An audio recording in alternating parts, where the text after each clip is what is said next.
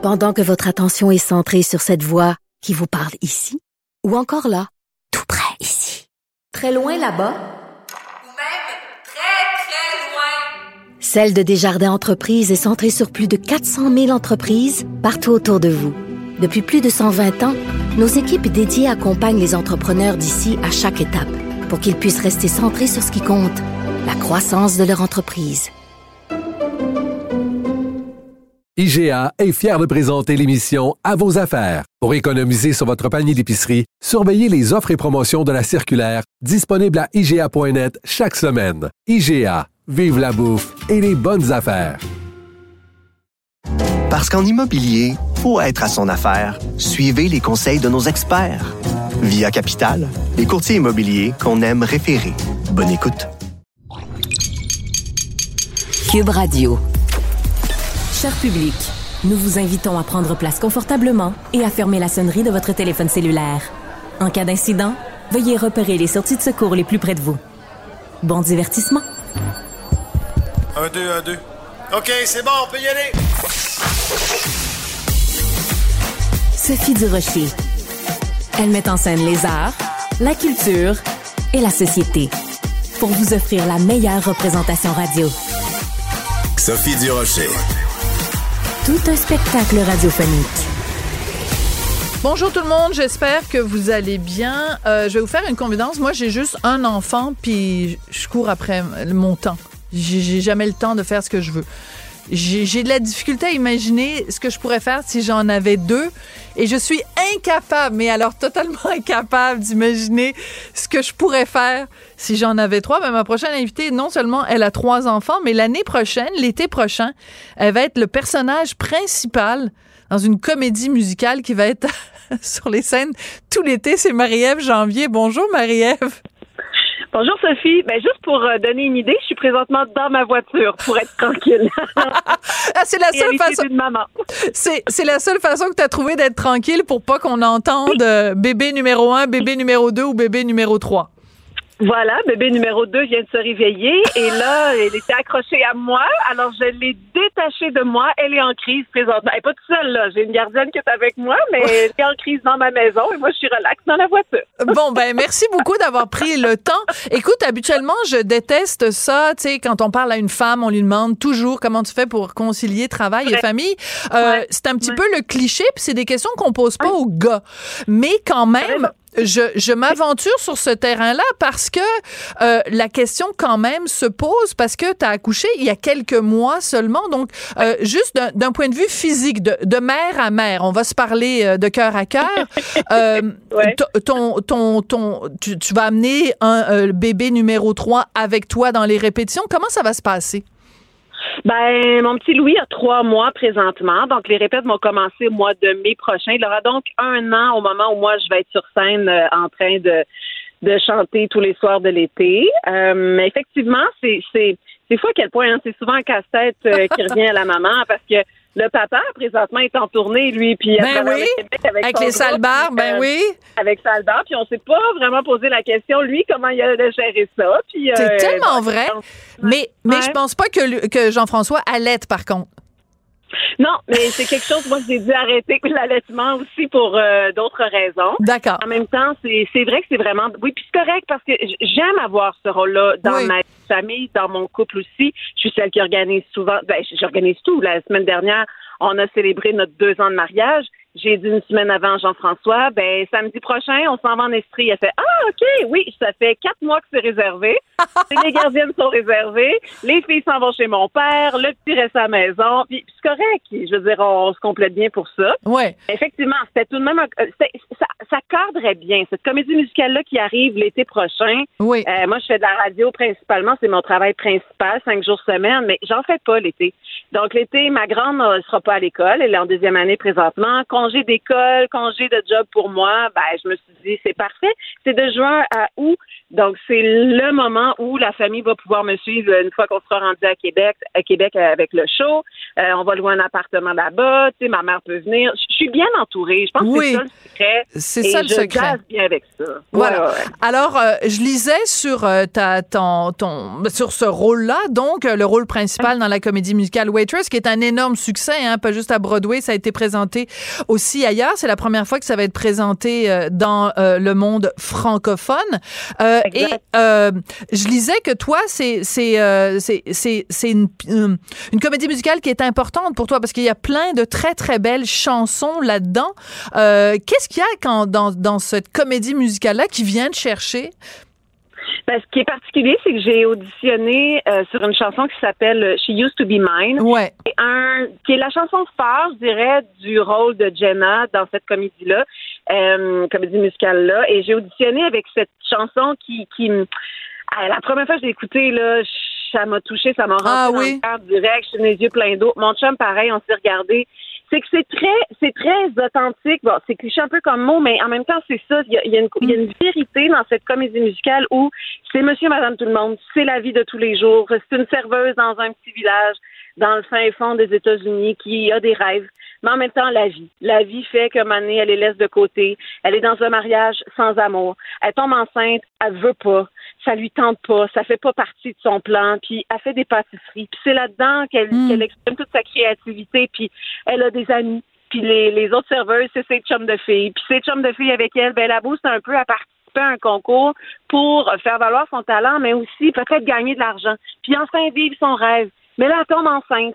Puis c'est ces choses-là toutes simples de la vie, mais en Ouais. même temps qui occupent toute la place, qui font que, mon Dieu, ça me parlait tellement.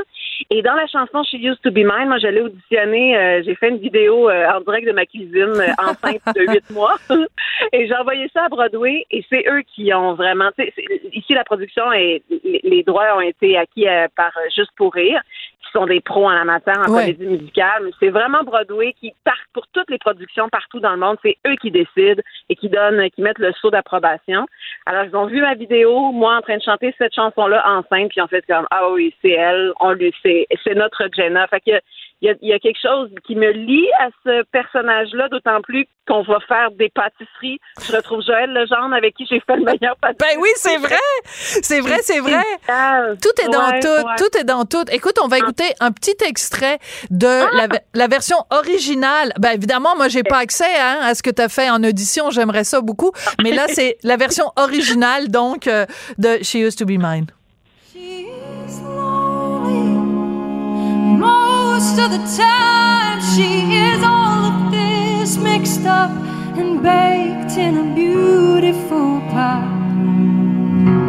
She is gone, but she used to be mine. OK, moi je fais juste entendre ça, j'ai des frissons qui me parcourent le corps. Alors j'imagine toi, est-ce que les chansons elles-mêmes vont être traduites? Oui, tout sera traduit. Donc, les chansons, les dialogues, et dans un français, euh, j'oserais dire, euh, un beau, un beau mélange entre le français international et Ouais. les québécois, bien sûr. Donc, c'est notre version à nous qui va être jouée ici. Mais, euh, ouais, j'ai bien hâte d'entendre la version euh, francophone de cette chanson-là parce que la chanson dit tout. Puis moi aussi, j'avais les frissons en l'écoutant. C'est vraiment, elle dit vraiment, je me suis laissée tomber, je me suis abandonnée. Fait que je pense que c'est ces valeurs-là qui sont véhiculées dans le show qui font que je pense que ça va toucher les gens. Et il y a beaucoup d'humour dans le spectacle aussi. Donc, il y a place à l'humour, il y a de la romance, mais il y a des, des les, défis du quotidien. Puis moi, je suis là-dedans. À l'aube de ma quarantaine, j'ai ma j'ai ma bucket list, puis j'ai mon. Hey, je, je- non, mais tu sais, je sais que j'ai Ben oui. pour réaliser des rêves, mais en même temps, je veux pas. Quand t'arrives comme à cette moitié de vie-là, tu te dis, hey, j'ai encore ben des choses que j'aimerais faire. Est-ce qu'il me reste assez de temps? Fait que, il y a toute cette, puis la comédie musicale entre là-dedans, là. Dix ans plus tard, après la fin de Don Juan, c'est Ouais. comme, c'est le, projet tout destiné pour euh, rembarquer là-dedans, là. Mais c'est drôle que tu dis ça parce que tu me fais réaliser quelque chose. C'est vrai que euh, au Québec en 2023, l'espérance de vie d'une femme, c'est de 84 ans et toi à 40 ans, tu es en effet exactement à la moitié de ta vie. Euh, euh, on on s'arrête pas assez souvent pour penser à ces choses-là, de dire ben qu'est-ce que je veux faire dans la deuxième moitié de ce film qui s'intitule euh, Marie-Ève Janvier euh, sur Terre. en faisait partie. Oui, Oui. je- je- ce rôle-là arrive à point dans un moment de ma vie de femme aussi Oui. et de carrière. Euh, J'aurais pas pu avoir ce rôle-là il y a 20 ans. Tu sais, j- il y a 20 ans, c'était Don Juan. Puis j'ai vécu quelque chose d'exceptionnel Mm. avec cette aventure-là. Aujourd'hui, j'ai trois enfants avec mon partenaire de scène. tu sais. Mais Jenna arrive dans un moment où je suis prête à jouer ce genre de rôle-là, de femme euh, mature, avec des rêves, avec une vie, avec des tout ce qui vient avec. Mais moi, j'ai le bel exemple chez moi. Tu sais, ma mère est dans la mi arrive à la mi-soixantaine, puis là, elle est en Espagne, elle fait un trip de vélo. Puis Ah! ma mère, ma mère, elle a fait un triathlon. Elle a fait son deuxième triathlon à vie il y a à peine un mois. Fait que, tu sais, j'ai l'exemple d'une maman qui, pour la deuxième partie de sa vie, a décidé de faire une foule de choses puis de lancer plein de défis. J'adore ça. Alors, je, je veux ça moi aussi, puis je veux que mes filles voient ça. aussi, là. Absolument. Ben écoute, j'adore ça. Merci de me rappeler que moi, je suis rendue déjà très, très, très avancée dans la deuxième partie de ma vie. Merci beaucoup, Marie-Ève Janvier. On a très hâte de voir ça, euh, de voir ça euh, à l'été 2024. Et puis, euh, merde pour ce beau rôle qui t'arrive. Un beau moment de ta vie. Merci, Sophie. Au revoir. Bye bye. Culture et société.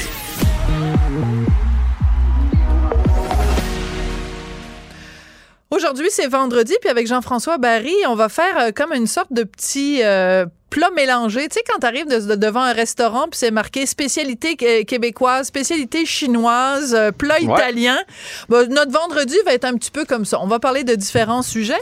Tu veux d'abord euh, nous parler de la fermeture du dernier vidéoclub. J'ai fait une entrevue cette semaine avec euh, le, le propriétaire, Monsieur Major. Ça te touche beaucoup, cette histoire-là? Le premier, dernier vidéoclub à Montréal, en tout cas. Ouais, ouais. Ben, oui, parce qu'il en reste quelques-uns en région. Moi, je, moi, je pêche, comme tu sais. J'aime beaucoup euh, aller euh, en région éloignée. Puis des fois, tu arrives dans une station-service, dépanneur, euh, restaurant et club vidéo. Il reste une petite vrai. section à l'arrière où est-ce qu'on peut trouver des cassettes puis des DVD. Fait que toi, ça Un me fait toujours sourire. Mais je pense que tout le monde, quand on a vu cet article-là euh, cette semaine, ça nous a rappelé des souvenirs. Euh, Puis là, pour les plus jeunes qui nous écoutent, là, vous savez pas c'était quoi ce feeling-là d'aller choisir son film, d'être devant les, les rangées, puis de se promener, puis de se promener, puis de regarder les boîtes. Puis là, à un moment donné, on, on- la fameuse, moi j'appelais ça la pinouche, là. On tirait Oui. sur la pinouche en velcro. Puis là, des fois, quand on hésitait entre deux, on faisait, hey, il reste juste une pinouche. Ça, ça voulait dire qu'il restait juste un exemplaire du film qu'on voulait. Fait qu'on on prenait la pinouche, puis au pire, on allait la reporter plus tard. Ça, ou quand un film était, euh, tu sais, ça faisait plusieurs fois que tu y allais, puis il n'était pas disponible, parce que c'est pas comme aujourd'hui. Aujourd'hui, tu vas sur Club Illico, on peut être 100 000 à regarder le film en même temps. Exactement. Ça À change l'époque, rien. là, dans, dans ma ville, là, euh, il y avait deux exemplaires euh, du film. Là. Fait, que, fait que là, tu y allais, puis ça faisait 4-5 fois que tu y allais, puis qu'il était pas là, puis qu'à un moment donné, tu rentrais, puis il était là. Hey, là, hein? Tu fonçais vers la rangée pour prendre la fameuse pinouche. On se rappellera qu'il fallait aussi euh, rembobiner nos cassettes, sinon on payait l'amende. C'est Tu te souviens vrai. de ça? Ben oui, ben oui, pas avec les DVD, mais avec les euh, avec les bêta, euh, oui c'est ça, les VHS. Il fallait en effet les Ouais. rembobiner, puis il y avait des frais euh, pour nous punir si jamais Ah oui. on les rapportait puis qu'ils n'avaient pas été rembobinés. Exactement. Puis, tu sais, maintenant, on, on- on est là avec notre manette, puis là, on regarde tous les films. Mettons section comédie, puis on les passe un après l'autre. Mais dans le temps, on faisait ça à pied, entre les rangées, à regarder. C'est quand... Ça m'a rappelé de beaux, de beaux souvenirs. Tout à fait. Puis j'aime, j'aime ça que tu m'amènes avec toi sur le chemin de la nostalgie. On devrait faire ça tous les vendredis. Tiens, expliquer aux petits jeunes des affaires comme, mettons, le téléphone à roulette ou, euh, tu sais, Mais, mais c'était un réel plaisir. Oui, tu sais, probablement là, que, que les plus jeunes comprennent pas, mais les plus vieux, ils savent c'est quoi. Puis il fallait se déplacer. Là. Tu sais, moi, même chose pour les jeux vidéo. On, on- je partais en vélo ou on partait, moi puis ma blonde, là, quand on a commencé à sortir ensemble, il y en avait Ouais. un qui était peut-être à 10 minutes. On partait à pied. Puis là, c'était comme, on se joue-tu un film ce soir? Oui. Partait à pied. On se rendait là-bas. Puis on choisissait notre film pour revenir à la maison. Il y a quand même quelque chose de magique que je referais demain matin. Tu sais, demain, tu me dis, il y en a un au coin de la rue, Ah tu peux ouais. aller choisir ton film, c'est sûr que j'y vais. Et ça, c'est sans parler des portes battantes, Sophie. les portes battantes. Qu'est-ce que tu veux dire? Ben, les portes battantes, Sophie, fais pas l'innocente. Les portes Les battantes. portes battantes. OK, là, ça me revient. Ben, je- Ah, J'étais surprise que n'en aies pas parlé avant. Les portes battantes? C'était. Alors, explique-nous, Ah. parce que je préfère. C'est les, les, les films cochons. De l'autre côté des portes battantes, il y avait les films cochons. Mais sais-tu pourquoi j'ai pas allumé tout de suite? Parce que je suis jamais, j'ai jamais passé les portes battantes. Moi, je suis jamais Ah allée de l'autre hein? bord. Le côté obscur de la force, moi, j'ai jamais, euh, Même pas par curiosité? jamais, je te le dis, moi, quand j'étais jamais, jeune- dit-elle en croisant les doigts, la preuve qu'elle ment. Ah ouais, ok, c'est ça, les La doigts petite croisés. culotte sifflera trois fois, puis... euh, Ah, ah, ça, tu vois, je, Non, je, connais pas. pas? Mais tu sais, quand, quand j'étais jeune, on peut quand même voir un petit peu là à travers la porte battante. Fait que Ben j'avais oui. hâte d'avoir 18 ans pour aller faire un tour de l'autre côté. Mais ça aussi, ça ajoutait. Ouais. Parce que le jour où tu te louais un film, euh, tu prenais la petite pinouche du film qui était de l'autre côté. Fallait que tu y ailles la porter au commis en disant euh, Je veux ce film-là, là, la petite culotte sifflera trois fois. là. Mais maintenant, Puis là, t'avais pas le goût qu'ils disent Ah, il est bon, celui-là. Il est Ah, vraiment ouais. bon. Ah, je l'ai regardé Ouais. 15 fois, puis là, tu, tu, tu, tu te rends compte qu'il y a quelque chose de collant sur la Ah. boîte du film, puis ça, ça te tente plus. Alors, ça, c'est quand on était jeune. Maintenant, on est des Ouais. portes mattantes. Qu'est-ce que tu veux? On est passé des portes battantes aux portes mattantes. Voilà. Moi, c'était mon essai à faire de l'humour, mais je vois que j'arrive même pas à te faire rire aujourd'hui. C'est pas grave, passons Mais à notre c'était pas ton meilleur jeu Non. de mots. Je- je- Non, j'en ai fait des Non. meilleurs. Je, comprenais le, le lien, alors j'ai Ouais. juste dit oui. D'accord. Euh, les applications pour euh, euh, sportifs, tu trouves ça néfaste? Pourquoi? Ben, en fait, c'est un article qui est sorti dans le Devoir cette semaine qui nous explique que, la pression de performance, moi, je savais pas ça. là. Tu sais, tout le monde a une montre là, présentement, ou moi, j'en ai pas, là, mais il y a bien du monde qui, euh, tu sais, là, cette espèce de. Peu Des importe montres intelligentes. vo- votre marque là, qui Ah. vous dit combien vous faites de kilomètres à la minute quand vous marchez, puis toutes ces affaires-là. Mais je savais pas qu'il y avait des applications. Je savais qu'ils avaient des applications personnelles, mais des applications, entre autres, ils parlent de Strava dans cet article-là, qui est une application. Si toi et moi, on est sur la même application, puis qu'on fait un peu le même parcours, ils vont nous comparer. Donc, ça pousse les gens à se, à se dépasser. Ben et là, oui, on tu gagnes, un peu comme dans les jeux vidéo, des trophées. Tu gagnes des championnats. Tu gagnes, tu deviens la queen. Mais si quelqu'un bat éventuellement ton record, ben là, ça t'en- ça t'envoie un signal comme quoi tu as été battu. Et ce que ça explique dedans, c'est qu'à un moment donné, dans cet article-là, on peut-tu faire de l'exercice? Ben là, Juste pour pour, le faire bonheur. de l'exercice. Ben oui. Pour le plaisir d'être dehors. Ça ajoute une performance. Il y en a qui se sont blessés. Il y en a qui ça, ça a fait même de l'anxiété parce que là, Strava ou ton application te dit aujourd'hui, tu n'as rien fait. Puis hier, tu n'as rien fait. Puis quand tu t'es Dieu, j'ai entraîné. déjà ma belle-mère qui fait ça. Moi, j'ai pas besoin d'avoir ça sur Ah une ouais? application. J'essayais de faire une joke d'humoriste de Mais celle-là, 2023. celle-là était meilleure. Ah, celle-là était ok. meilleure. Mais moi, j'aurais utilisé Richard. J'ai déjà Richard qui me demande si je fais ça. Ben non, parce que Richard, je, je dirais jamais en ondes quelque chose de négatif sur Richard, sauf son utilisation des papiers de toilette. J'ai jamais compris, mais c'est un autre débat. Ouais, qu'on Ouais. fera un autre vendredi. Un autre vendredi. Euh, mais, mais, mais quand c'est une blague, ça veut pas dire que c'est, que c'est vrai, qu'il, le fait pour le vrai. Fait que t'aurais pu t'en servir. C'est Mais vrai. bref, euh, là où je m'en allais, c'est que ça ajoute une pression de performance. Ouais. Tu sais, si une, une semaine, t'es moins en forme, puis tu fais, euh, je veux juste aller un petit peu courir ou un petit peu marcher, là, ça te dit que t'es en dessous de tes performances. Fait que ça, je trouve, j'apprenais ça, je savais pas que ça existait. Mais ce qui m'a, euh, ce que j'avais envie de te parler, c'est que moi, là, ces montres-là, là, je suis plus capable, Sophie. Non, mais je, Non, je mais veux dire, elles sont les gens- gossantes, là. Les gens, ils sont là. Quand tu vas au théâtre, là, il y en a toujours un. Ça- à un moment donné, ça, ça devient fluorescent, puis euh, ça voit. Puis là, il euh, moi, je prends des cours de yoga, mettons. Puis à un moment donné, la prof, elle a ça, puis elle donne une instruction aux gens dans la salle. Puis là, c'est sa montre qui répond, ben, éteins ta maudite montre quand tu donnes un cours de yoga. Hey, ça, c'est- ça, là, ah, c'est ma montre qui, m- qui m- c'est ma montre qui me répond. Mais Ben, là- moi, ma, ma blonde en a une. Des fois, ça fait bip bip. Qu'est-ce qu'est-ce qui qu'est-ce qu'il y a? C'est ma blonde qui m'envoie un signal que j'ai pas fait mes pas aujourd'hui. C'est, c'est- ben, la montre me tape ses nerfs, mais le principe de la bonne forme avec la montre me tape sur les nerfs. Je veux dire, moi, là, si je vais courir, puis que je sais que je me suis donné à fond, j'ai pas besoin d'une montre, j'ai les dessous de bras trempes. Voilà. Puis entre les deux pectoraux, j'ai transpiré, Voilà. juste au-dessus de ma petite bedaine. Je veux dire, je, puis je peux faire ça, puis je sens très bien que j'ai eu chaud. Tu comprends? J'ai pas besoin d'une, j'ai pas besoin d'une montre pour me dire ça. Moi, ça me fait capoter. Euh, des fois, tu demandes à, à des gens, là, as-tu bien dormi? Puis là, ils font, Euh, oui, j'ai eu 4 heures de sommeil profond, euh, 6 heures et demie de sommeil total. Tu fais, mais, mais je veux dire, tu le sais, Sophie, quand tu te lèves le matin, tu le sais oui. si t'as bien dormi, t'as pas bien dormi. Ben T'as voilà. pas besoin que ta montre te le dise. Si tu Absolument. couché à minuit, tu t'es levé à 6 heures, t'as pas assez dormi. Si tu t'es levé quatre fois pour aller aux toilettes puis que t'es cerné de même en te réveillant, c'est parce que t'as mal dormi. Si tu t'es promené dans la cuisine toute la... parce que t'as mangé une poutine avant de te coucher, t'as pas besoin de ta montre te dire que t'as mal dormi. Mais à un moment donné, les gens deviennent tellement euh, trop dépendants que ça devient débile. À un moment donné, servez-vous de, ta- euh, servez-vous de votre tête, puis Apprenez eu- à connaître votre corps. Écoutez eu votre fois corps. cette, cette petite, euh, cette petite réflexion avec mon père, qui, euh, Ouais. mon père qui, à qui on a donné une montre parce que il est pris du cœur, puis on voulait peut-être le forcer à faire, euh, à bouger un petit peu plus. On a dit c'est peut-être l'incitatif que ça prend. Puis là, Ouais. elle, elle fonctionnait pas bien. Puis là, il était à table. Puis il dit peux-tu m'aider? Puis j'avais passé la journée là. Puis mon, mon père il aime ça jouer au domino. Puis tout ça. Puis on avait fait plein d'activités intérieures. Ma mère cuisine bien. Puis je sais pas si j'ai fait mes pas aujourd'hui. J'ai dit pas. On a été assis à table toute la journée.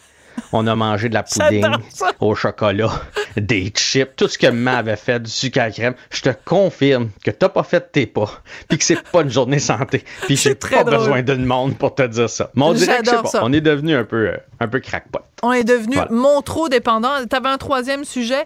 On en parlera euh, la semaine prochaine parce que c'est un sujet que bon. j'adore. Chaque semaine, bon. moi, j'achète mes petits billets de loterie. On va pouvoir parler de ma euh, billet de loterie dépendance. Ah ouais, t'es dépendante, La hein? semaine prochaine. Ah ouais. Hmm. Écoute, Hmm. mais, euh, mais le jour où je vais gagner, par exemple, il n'y a plus personne qui va rire de moi. Merci Mais là, je suis beaucoup. dans tes amis, tu vas m'en donner maintenant. Mais tu fous, toi?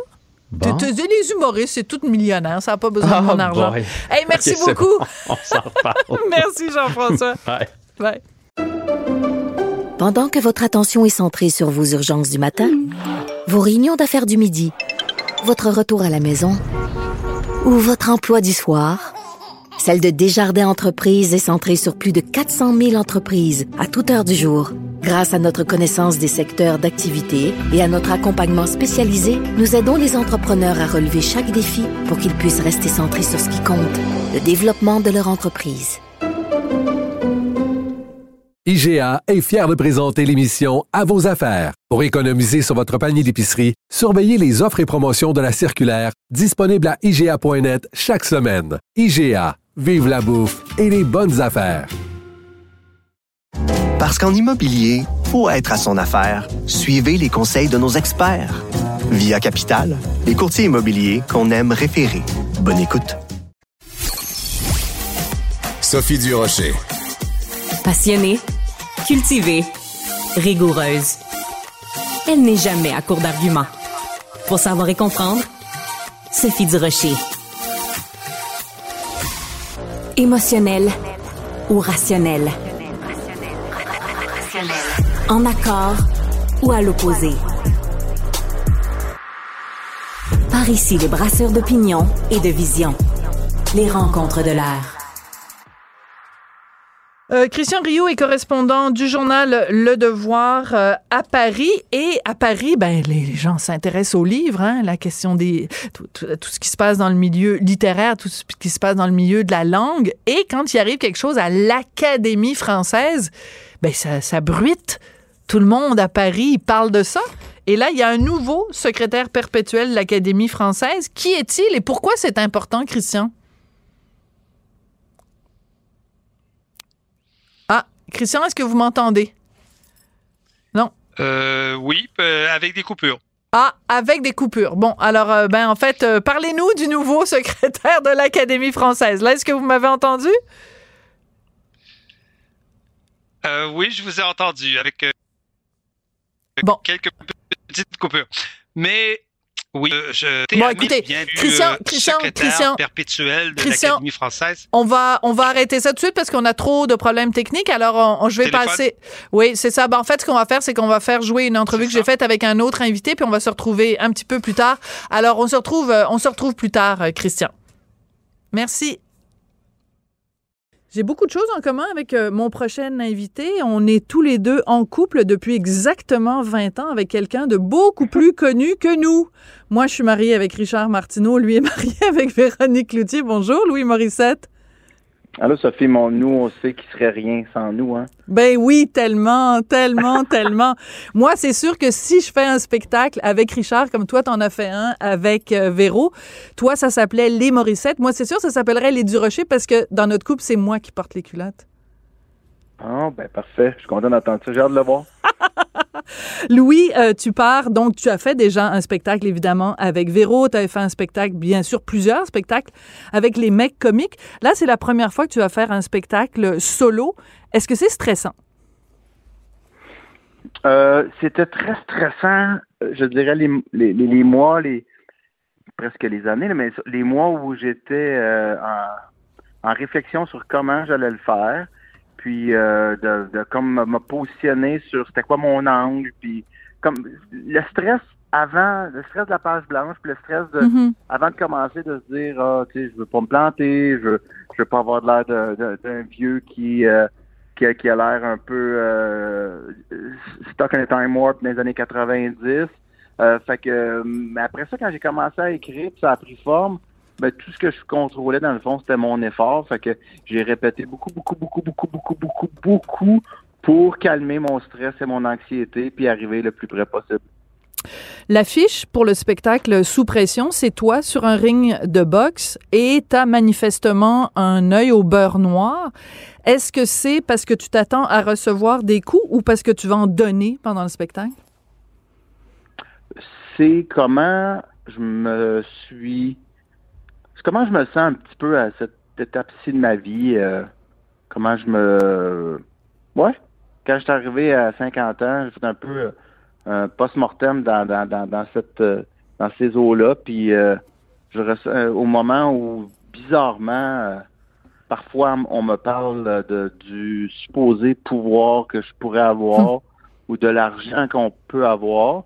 Moi, c'est pas ça qui m'habite. Ce qui m'habite, c'est une espèce de, je sais pas, es- c'est comme si le poids des années, puis le poids Hmm. des batailles plus jeunes, puis le- mon parcours finissait par euh, les, les cicatrices étaient encore présentes, puis je me sens un petit peu comme ça des fois, un peu fatigué, un peu amoché, plus que de me sentir comme le roi de la montagne. Hmm, c'est très intéressant parce que ça veut dire que derrière ce que les gens perçoivent comme étant peut-être euh, une carapace, il y a une vulnérabilité, euh, pour utiliser un mot qui est un peu euh, galvaudé. Mais donc, c'est ce côté-là, le côté peut-être Louis Morissette fragile que tu veux que tu veux montrer sur scène?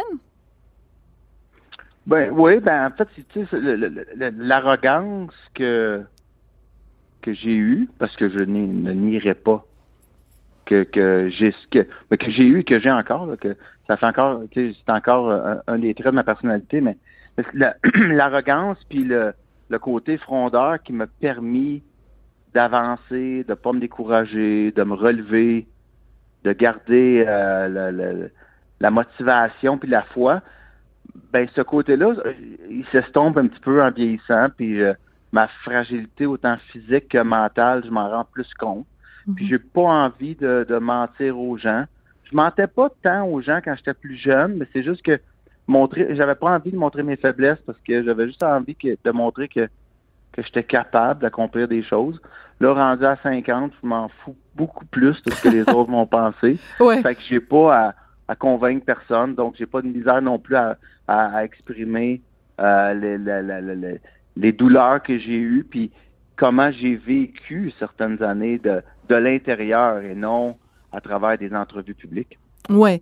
Alors, euh, on va parler d'un sujet plus délicat, mais je me sens à l'aise d'en parler puisque tu en as parlé avec mon collègue du Journal de Montréal. Tu as dit que dans ce spectacle-là, il y a trois thèmes que tu allais aborder, entre autres, hein, pas évidemment pas juste ça, parler de ton arrogance, parler de ta femme, Véro, donc avec qui tu es en couple depuis 20 ans, puis de ta vie de famille 22 ans. Et 22 ans, voilà.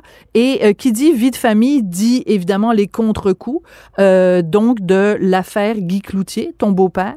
Euh, comment on fait pour aborder ça dans un spectacle? Et ce spectacle-là, tu l'as rodé tout l'été à Valmorin. Comment les gens dans la salle réagissent quand tu prononces pour la première fois le mot Guy Cloutier sur scène? Bon, là, je vais faire attention parce que la dernière fois, je me suis fait prendre avec un titre qui, somme toute, ne représente pas D'accord, euh, ce, que, ce qui est dans le spectacle. d'accord. Puis euh, c'est pas le journaliste en question qui m'a qui, euh, qui, euh, qui, qui- a fait ce travail. Lui-même s'est fait piéger par le titreur du journal. D'accord. Donc, je veux pas repartir dans un clickbait. Mais euh, le seul, il faut que les gens comprennent que je ne parle pas de ces événements-là. Je D'accord. parle à qu'est-ce qu'on compare, qu'il soit euh, dans le cas de Guy ou de mes, mes, mes échecs professionnels ou de ma jeunesse à Drummondville avec une sœur handicapée, c'est pas tant d'eux que je parle. Je parle de, de l'impact que ça a eu sur moi, sur ma vie, sur ma tête, sur ma, ma vie de couple. Et donc, c'est comment comment euh, ces choses-là finissent. Sur le coup, tu te mets en, en mode guerre, tu te mets en mode défense, arrive à un point où tu te dis, ben, OK, ben, euh, OK, peut-être que finalement, j'ai, j'ai juste mis les affaires en dessous du tapis, puis ça me rattrape un peu plus tard, des fois. Je comprends. Euh, quand je t'écoute parler, euh, tu parles de ta vulnérabilité, tu parles de bon les coups que la vie peut avoir donnés.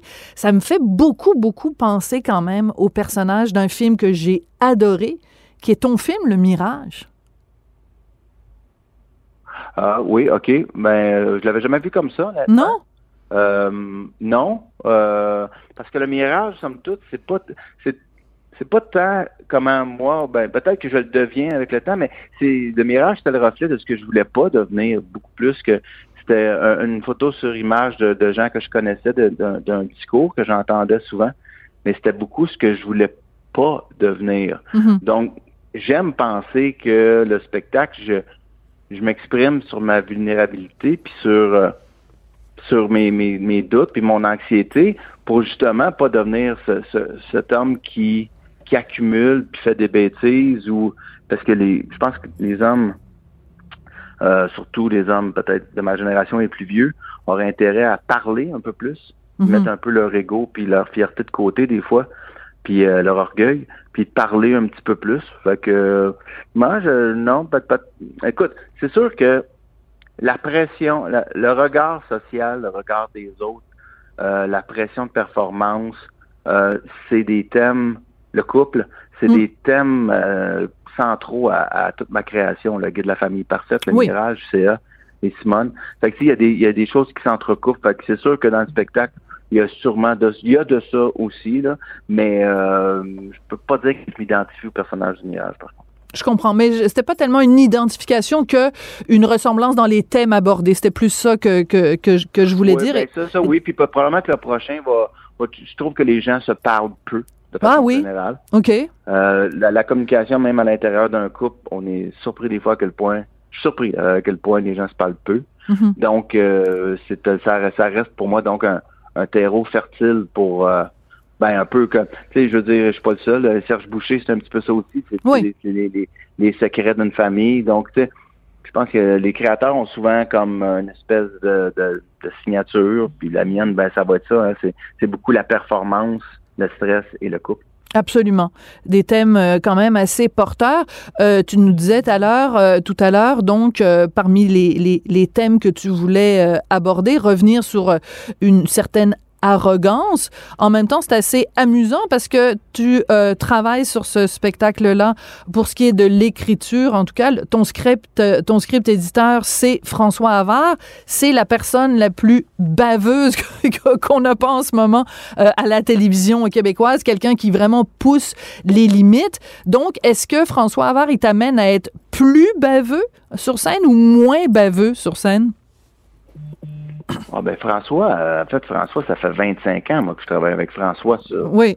tout ce que j'ai fait depuis les mecs comiques. Il travaillait avec les mecs comiques. C'est mon professeur à l'école de l'humour en 95.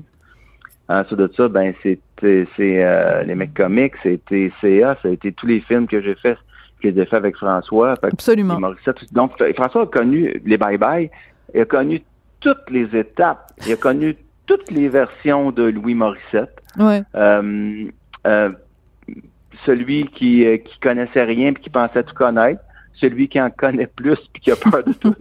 fait qu'il est capable de m'amener, puis euh, on est capable d'échanger, puis comme il était là, ben, je suis capable de, tu sais, d'exprimer vraiment ce que je veux dire, puis lui-même avait des souvenirs sur des choses que moi j'avais oubliées, puisque le show est beaucoup euh, assez quand même euh, autobiographique.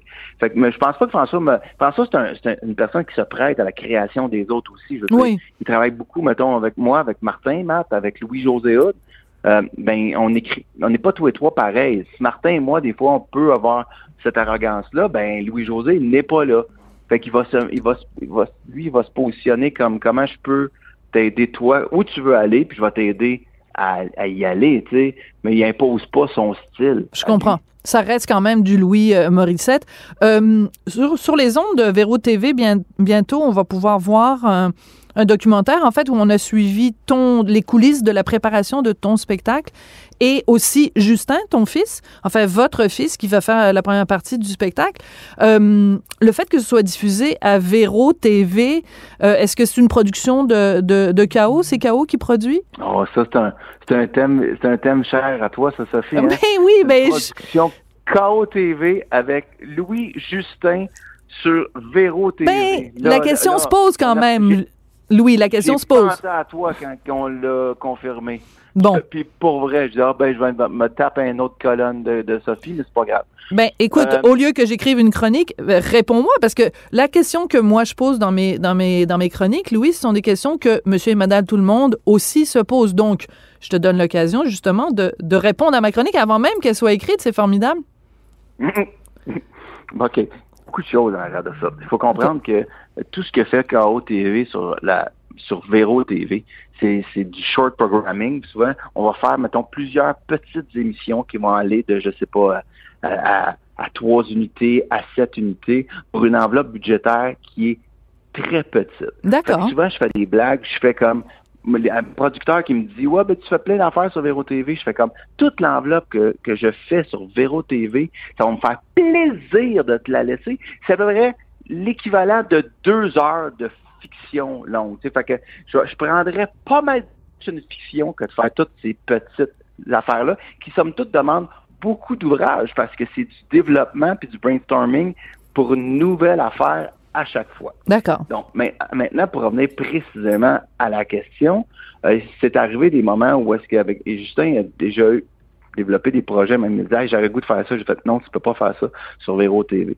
Dans le cadre de notre spectacle, j'ai la prétention de dire que n'importe quel autre diffuseur l'aurait pris parce que c'est quand même, il y a quand même une histoire à travers ça.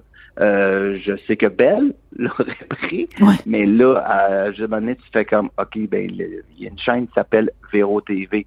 Et je- j'essaie de faire de la programmation pour quelque chose qui, je pense, va plaire à- à- au profil type d'auditoire. Puis ça cadre parfaitement.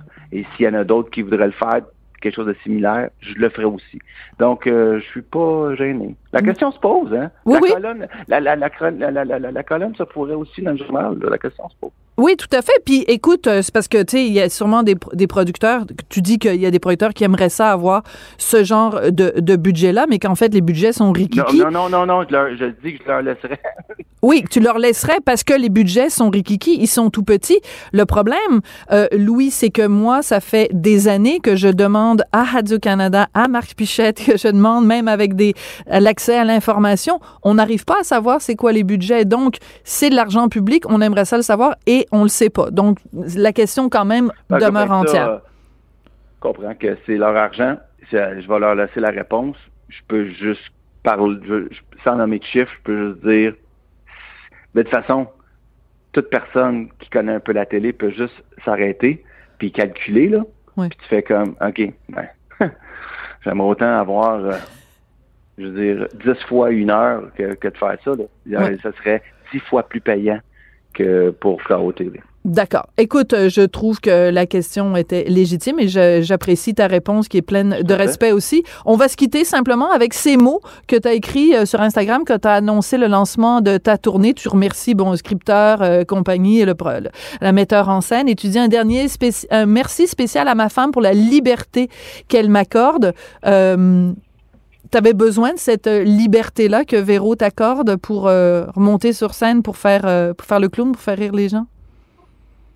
Ben, en fait, c'est même quelque chose qui peut. euh, c'est un commentaire qui pourrait aller sur toute ma carrière. Ouais. Quand je faisais CA, puis que je partais le matin, puis que ma journée, des fois, se résumait à, à aller frencher trois, quatre des plus belles filles de l'Union des artistes. Ouais. Je, je connais des blondes qui n'auraient pas trouvé ça très drôle, mais elle m'a jamais fait filer mal avec ça. Mm.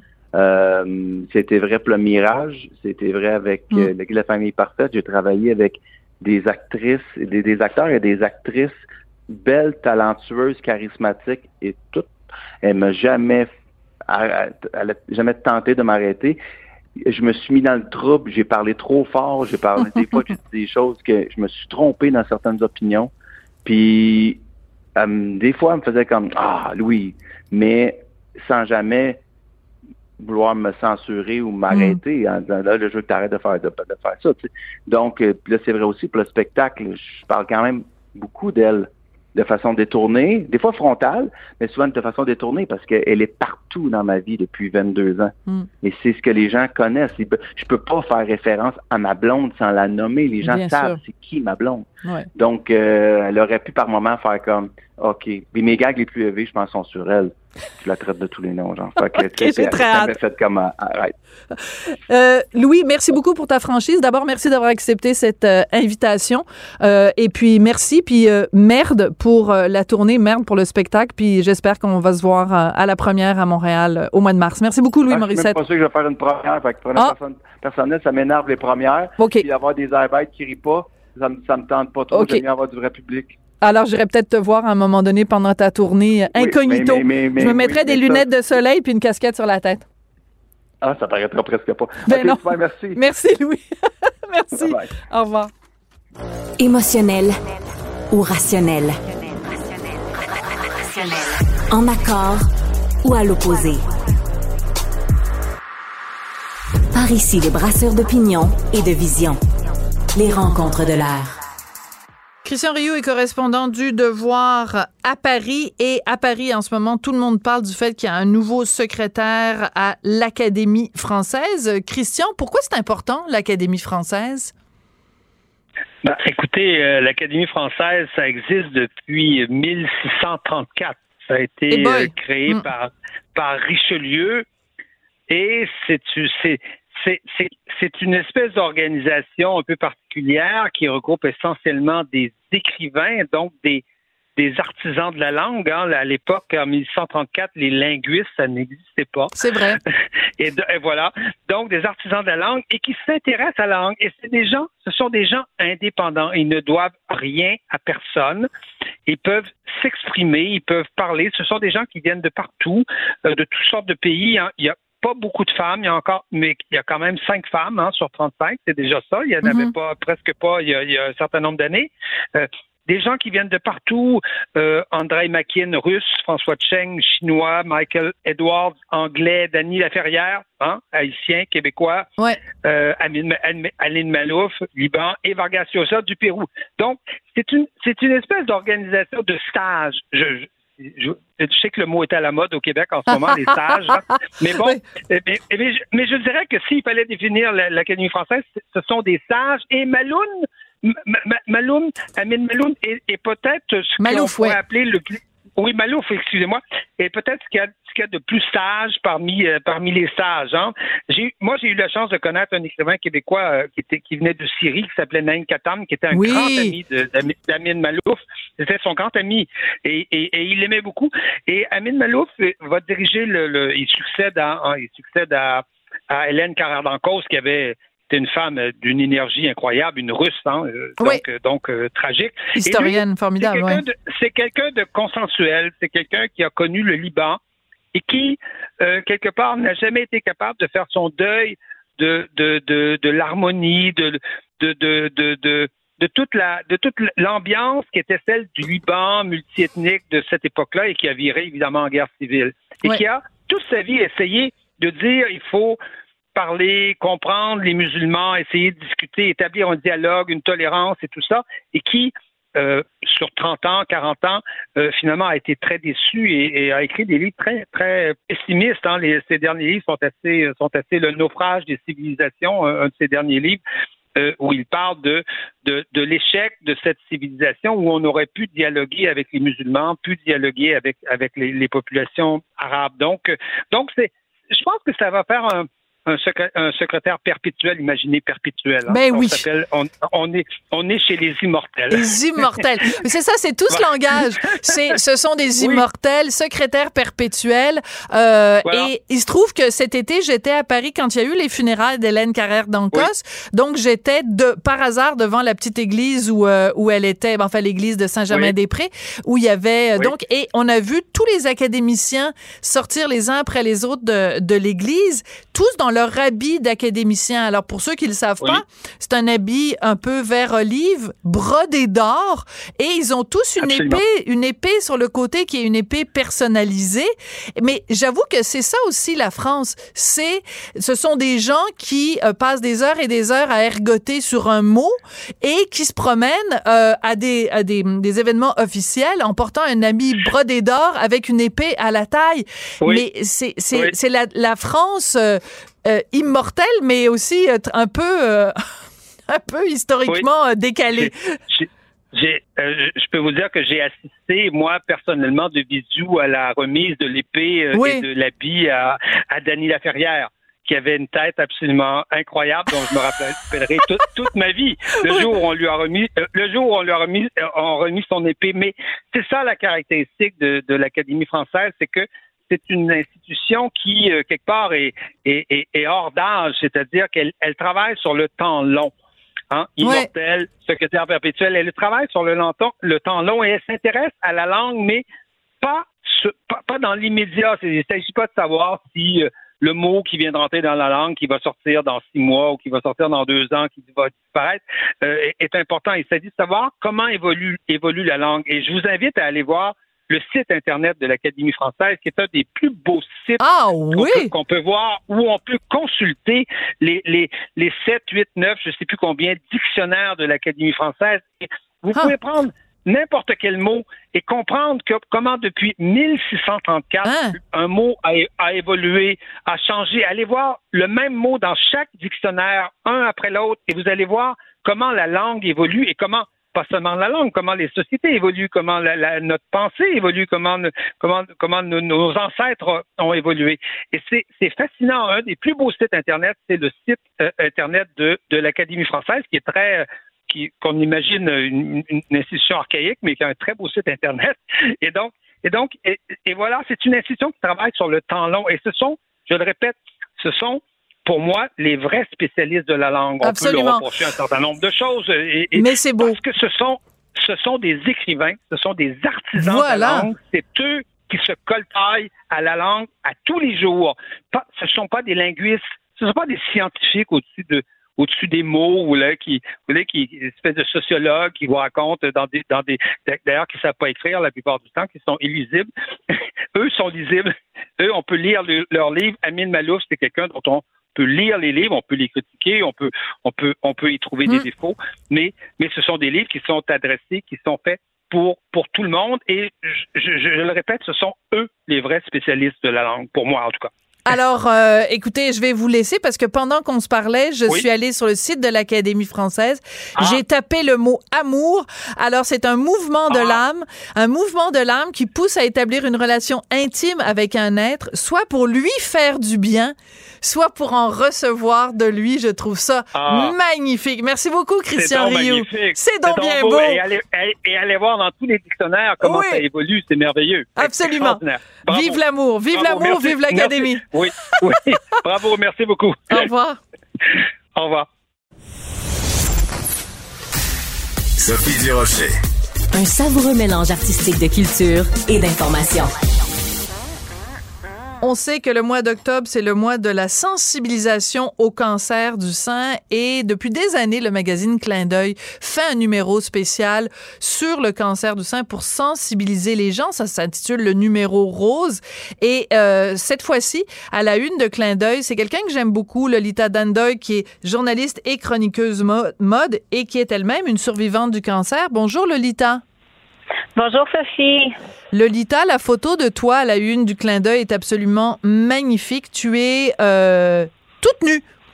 euh, toute euh, offerte et tu caches euh, tes seins avec euh, tes mains, euh, mais en même temps, on, demi- on devine en dessous de tes mains euh, toutes les, les blessures laissées par le cancer.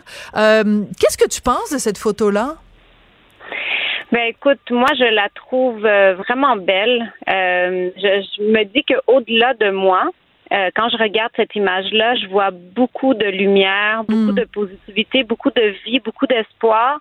C'est toujours quelque chose que j'ai essayé de communiquer autour du cancer depuis que j'ai eu moi-même l'expérience. Donc, je trouve que c'est vraiment une belle image. Puis, je suis contente que tu parles des, des cicatrices ou des blessures qu'on qu'on a, qu'on accumule à travers la vie, parce que euh, effectivement, on voit ma cicatrice. euh, sur euh, sur l'image.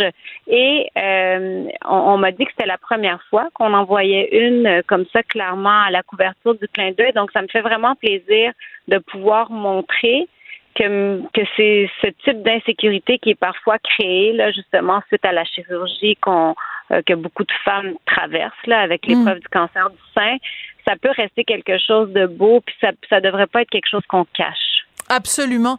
Euh, et, et c'est important parce que on est bombardé d'images dans notre vie de tous les jours, euh, des images euh, des fois plates, mais on arrive devant un kiosque à, à journaux, devant un, magasin où on vend des magazines et on voit ton visage. Et j'ai oublié de mentionner que tu as un sourire absolument. Ben, tu es toujours souriante, Lolita, mais euh, tu as un sourire particulièrement inspirant et euh, tu as ce geste qui pourrait peut-être euh, presque être un geste de, de yoga ou de bouddhisme. Là, tu as les deux mains sur le cœur et on voit sans voir en fait ta cicatrice. C'est important d'envoyer ce message-là, de bombarder le monde avec des belles images aussi. Oui, je trouve, ben, je suis tout à fait d'accord avec toi parce qu'il y a beaucoup de choses euh, au-delà des, images avec lesquelles on est bombardé, qui sont pas toujours euh, belles ou qui sont pas toujours faciles. On, est aussi euh, toujours stressé par plein de choses qui se passent dans notre vie, parfois des choses qui sont toutes petites, parfois des grandes épreuves. Puis je sais que c'est facile peut-être plus facile pour moi de le dire parce que j'ai eu la chance depuis mon cancer de ne jamais avoir de récidive et d'être en santé depuis ce cancer-là. Donc j'ai le luxe d'être en santé depuis, mais il y a tellement de beau à travers les épreuves, puis par la suite, il y a beaucoup de belles choses qui nous attendent, puis peut-être pendant qu'on le vit, on s'en rend pas compte.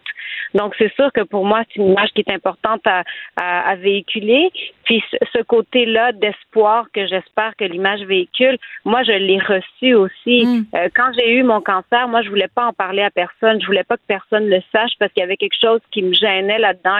Je j'avais pas envie que les gens prennent pitié de moi parce que j'étais malade, parce que j'étais jeune, etc. Je voulais pas le mais il y a des femmes qui m'ont partagé leur histoire d'espoir, puis qui m'ont permis de traverser, en tout cas, je te dirais pas nécessairement bien, mais du mieux que je pouvais ça, puis qui m'ont fait réaliser que c'est important, nous, ensuite, de le partager, parce qu'il y a peut-être quelqu'un qui va voir cette image-là, qui est en train de traverser, puis qui va se dire, ah, tu sais quoi, il va aussi avoir des beaux moments par la suite.